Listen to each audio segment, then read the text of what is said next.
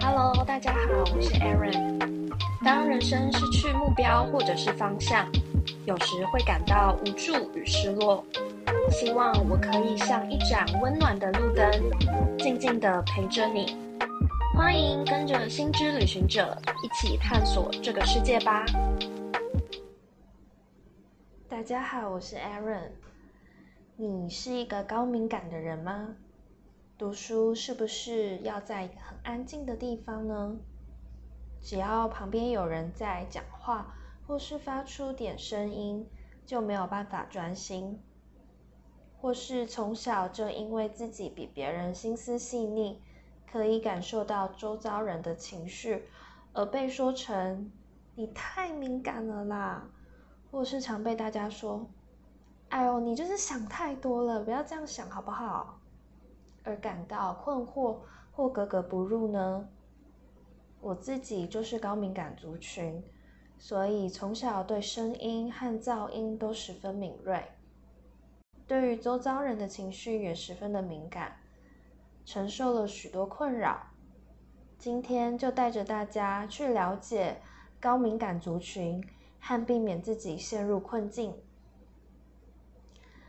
首先，我们先区分一下高敏感族群有分成不同方面的敏锐度，比如说视觉、听觉、嗅觉、触觉。那第一个视觉呢？比如说一般人看到的是三 D 的画面，但你看到的可能就是 HD 高画质的画面。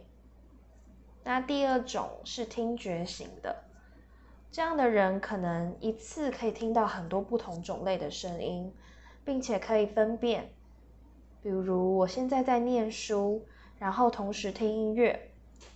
也听得到外面施工的声音，在敲打木头的声音，还可以听得到卡车和摩托车呼啸而过的声音。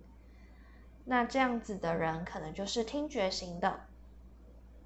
第三种是嗅觉型，嗅觉型的人对于味道很敏锐，比如说厕所的味道很重，那我妈妈很远就可以闻得到它了。那么，它可能就是嗅觉敏感的族群。第四种是触觉的敏感，可能会对一个地方的环境特别敏感，会对空气中的湿度也特别的敏锐。去到一个 party 会对现场气氛特别有感，或是对于衣服的面料材质特别的敏锐。像我自己呢，就会不。像我自己就不太喜欢衣服上面的洗标，那它通常都会绣在衣服的后面或者是旁边，然后就会把它剪掉。介绍完以上不同种分别之后，我们要怎么跟自己相处呢？第一个，首先要先接纳自己，并建立自我价值。我们不要因为外界对我们的评价而感到沮丧。别人可能会说你太敏感了，或是不要想太多，也是因为他们不了解你。如果因为他人的评价就对自己感到怀疑，那实在是太可惜了。因为别人要怎么评价你是他们的事情，但我们可以做到的是，不要在乎他人的评价。建立自我的价值感，你的存在很特别，可以帮忙察觉到别人察觉不到的事物，适时给予他人建议。我听 So Good 的频道里面也有说，共感人通常是来帮助周遭平衡能量的。由于共感人或是高敏感族群的人能量场是敞开的原因。透过共感人会使得周遭的能量提高，这也是为什么高敏感人通常会比较累的原因。那第二种呢？父母对于高敏感的小孩要给予关怀和鼓励，例如写写作业因为电视机的声音或外面嘈杂的汽车声音而分心。这时候，我们可以告诉小孩：“谢谢你听到了外面的干扰声，我们改去图书馆念书吧。”不管是老师还是同学，也应该要给予更多的关怀跟包容，因为高敏感族群的小孩，他们通常人际关系上面是会比较害羞的。第三个就是要接纳自己。你可能常常因为他人无法谅解你，而陷入孤单或沮丧的情绪当中，甚至渴望寻求别人的认可，而去做出讨好他人的行为。也可能常常把他人的需求放在自己的需求之前，而对于对方没有给予相应的回馈而感到失落。所以，我们应该要找回自己的力量。不委屈自己来成全他人，懂得爱自己，再去帮助他人。到这里，如果你喜欢这集的内容，欢迎追踪我们的 IG 账号 U N I V E R S E 底线 T R A V E L E R 三个二，留言告诉我你对自己的想法，也可以分享出去，让更多人知道哦。谢谢各位客官的支持。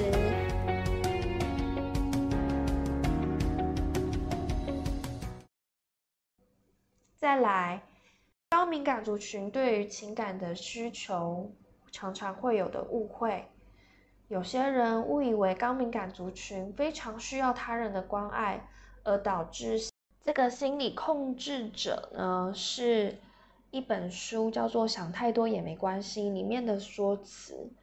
那他最主要是在讲说，呃，会利用利用高敏感族群而达到自己需求的这样的人，这样的人呢，会借由他们的善良而操控他们的情绪，也就是所谓的情绪勒索，导致许多高敏感人会为了要得到伴侣或家人的支持而付出过多的感情跟爱。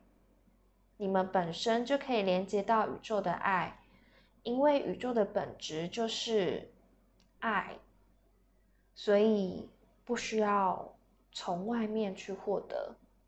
不然，如果过度的去符合别人的要求，而没有连接自己的内心，就会像干枯起的水库一样无助跟困乏。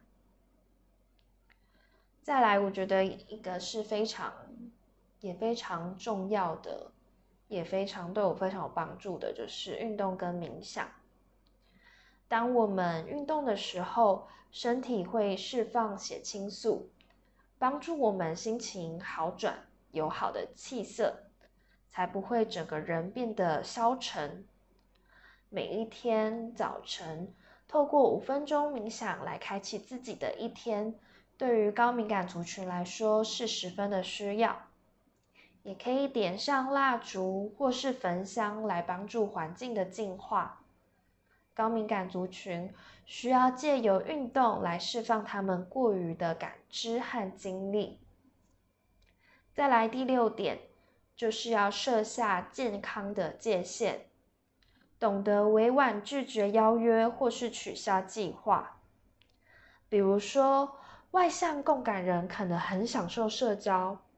但对于像我一样的内向型共感人来说呢，可能就需要减少聚会的时间，避免消耗太多的精力。但有时候对方热情邀约的时候又不敢拒绝，该怎么办呢？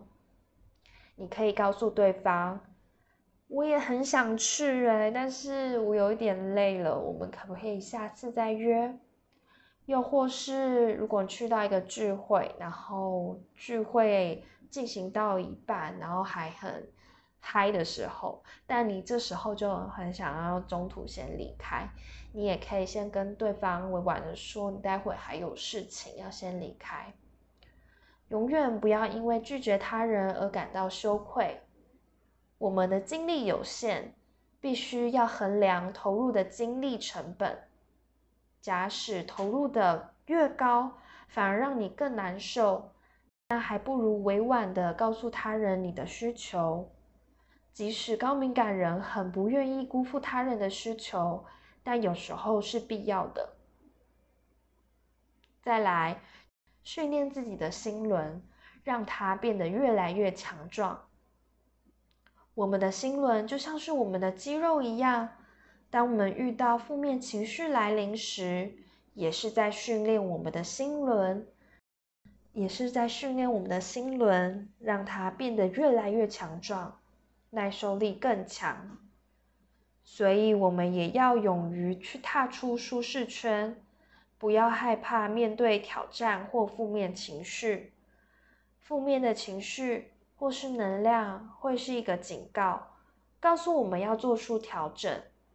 而高敏感人通常有很强的能力，可以去帮助我们去转换这个能量。听完以上的内容，有没有对于高敏感人或者对于自己更了解的呢？总而言之，如果你自己就是高敏感族的话，可以试着告诉自己：谢谢你。我已经尽力了，不需要再付出的更多，为了达到别人的要求或需求。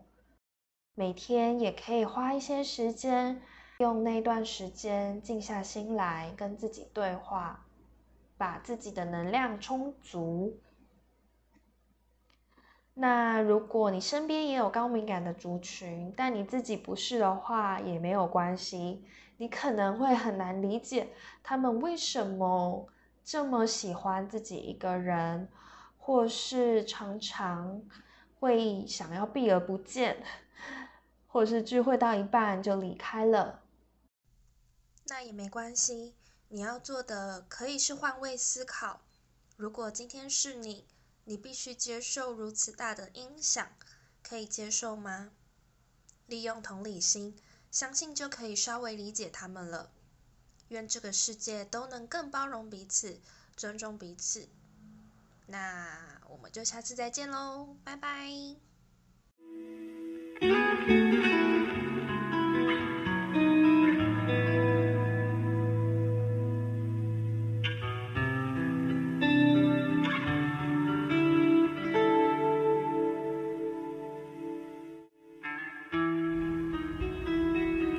如果大家喜欢今天的内容，记得追踪我们的 IG 账号 Universe Traveler U N I V R S E 底线 T R A V E L E R 三个二，也可以点选下方赞助我，你的行动就是支持我的最佳动力。感谢客官的赞助，那我们就下次空中再见喽，拜拜。